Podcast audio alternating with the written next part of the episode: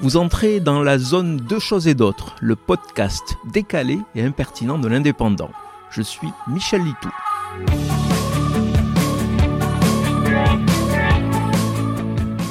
Alors que le gouvernement demande, implore plus exactement les employés de la SNCF de ne pas faire grève ce week-end pour préserver les fêtes familiales des Français, D'autres pensent déjà comment profiter au maximum du calendrier des jours fériés de 2023. Il existe même des sites d'information très sérieux qui ont publié des sortes de mémos destinés aux salariés fatigués de naissance. Un article explicitant le bon plan pour avoir 64 jours de congé en ne posant que 26 jours de vacances a rapidement cumulé des millions de vues. On parle quand même de 64 jours de congé, deux mois c'est un peu plus qu'un jour de Noël ou de Nouvel An qui tombe cette année un dimanche. Car parfois les jours fériés ont la mauvaise idée de tomber en plein week-end. Il y a les bonnes et mauvaises années.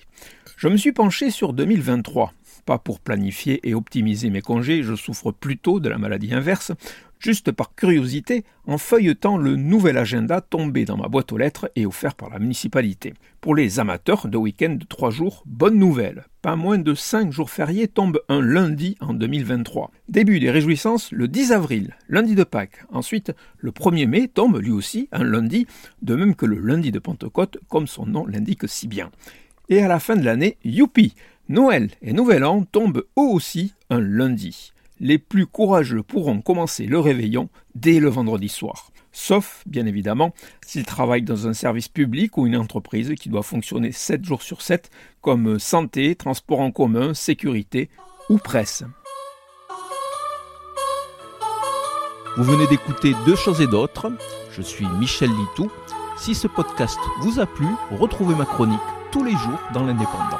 À demain!